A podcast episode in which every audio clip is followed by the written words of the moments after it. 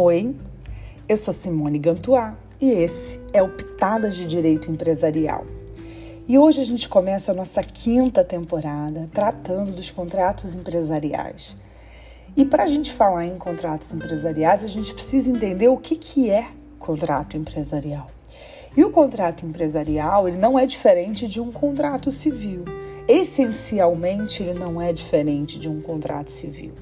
A ideia de um contrato empresarial tem a ver com a relação entre os sujeitos e tem, e tem uma diferença do ponto de vista da interpretação desse contrato, já que a partir dessa ideia que ele é realizado é, entre sujeitos específicos, a gente precisa ter uma perspectiva que leve em consideração particularidades dele, as particularidades deles. E o que, que é então um contrato empresarial? É, o contrato por si é um acordo de duas ou mais vontades é, que esteja em conformidade com a ordem jurídica e, como já dizia Maria Helena Giris, destinado a estabelecer uma regulamentação de interesse entre as partes e que tem por escopo adquirir, modificar, extinguir relações jurídicas de natureza patrimonial. Quando a gente fala em direito em contrato empresarial, a gente está levando em consideração negócios do âmbito que antes eram chamados de mercantis e que hoje são chamados de negócios empresariais.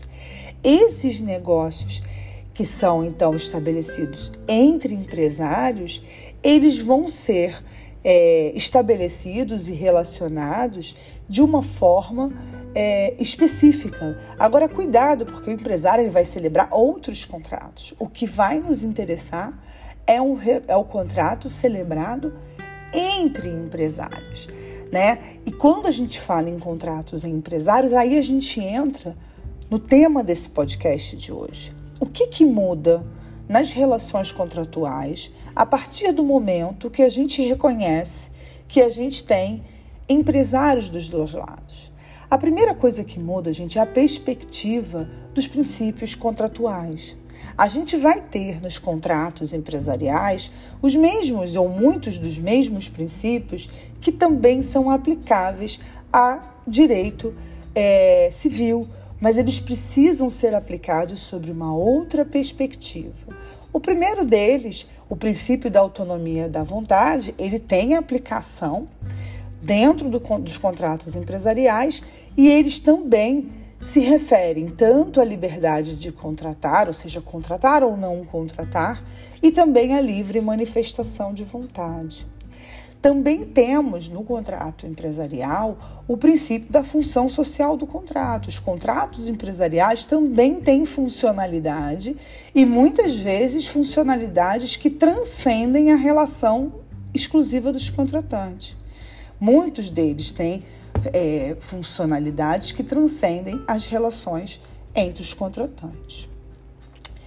É, a Lei 13.874 de 2019, que é a lei da liberdade econômica, ela passa também a fazer uma interpretação é, um pouquinho diferente e trazendo uma perspectiva dos contratos empresariais para dentro do Código Civil.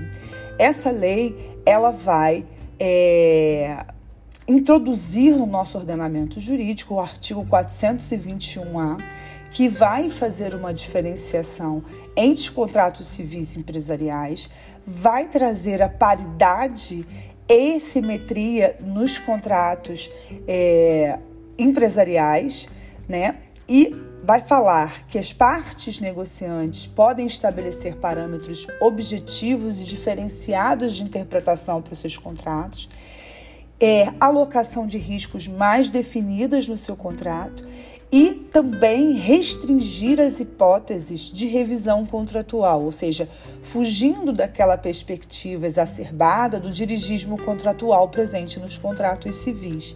Essa é uma mudança de paradigma que a gente passa a ter no é, Código Civil, que então passa também a reconhecer as especificidades do contrato empresarial. O artigo 421, que fala sobre a liberdade contratual, também teve a sua redação alterada, e essa liberdade contratual, ela vai ser exigida é, o exercício será exigido sob a perspectiva da função social do contrato, mas nas relações contratuais privadas vão prevalecer o princípio da intervenção mínima e excepcionalidade da revisão contratual.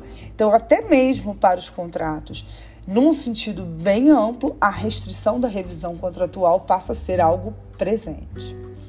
Além da liberdade contratual e dessa perspectiva da liberdade contratual trazida pela Lei da Liberdade Econômica, a gente também vai ter o princípio da boa-fé, o princípio da probidade é, objetiva, probidade da, da boa-fé objetiva, desculpe, e a gente também vai ter a interpretação desses dois princípios sob uma perspectiva interpretativa, supletiva e corretiva.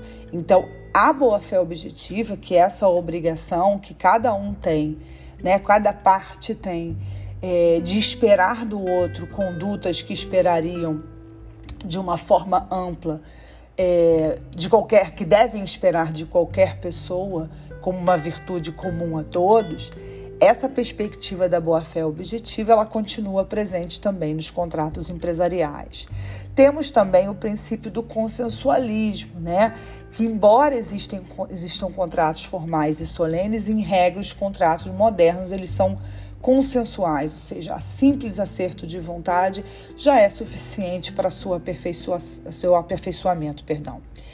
Agora, a gente também vai ter a pacta sunt servanda, o princípio da força obrigatória dos contratos, que eu não tenho dúvida que tem muito mais aplicação nos contratos empresariais do que em qualquer outro, porque nos contratos empresariais a gente ainda tem muito presente as cláusulas negociadas, o que não acontece nos contratos de densidade social mais ampla, principalmente os contratos de consumo, né? Aqui nos contratos empresariais a gente ainda tem muito, muito presente cláusulas de negociação. Né? É, claro que quando a gente fala em, em, força obrigatória dos contratos, a gente não está dizendo que o contrato é imutável para todo sempre, que ele faz leis em, entre as partes e que nada, nenhuma exceção é tratada nesses contratos. Claro que a gente vai ter excepcionalidade, que são as próprias é, revisão dos contratos por onerosidade excessiva, né? Mas Lembrando, com a alteração do artigo 421 e do 421A, a gente passa a ter uma outra perspectiva, um pouco mais, entre aspas, retrógrada em relação a isso, do ponto de vista empresarial, mas é, é claro que isso não descarta totalmente a revisão do contrato.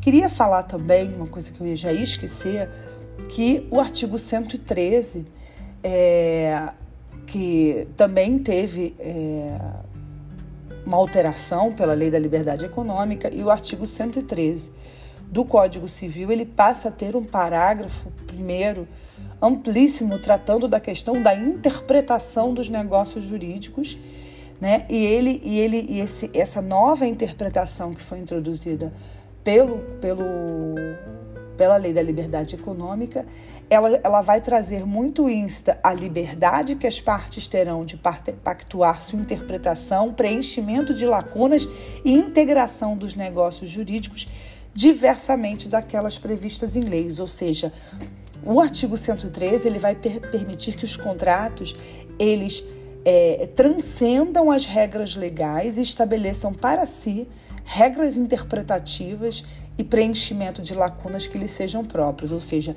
ela vai dar uma plasticidade aos contratos, principalmente quando eles forem contratos empresariais, justamente para preservar princípios e regras que sejam mais caros aos empresários do que seriam a outras pessoas.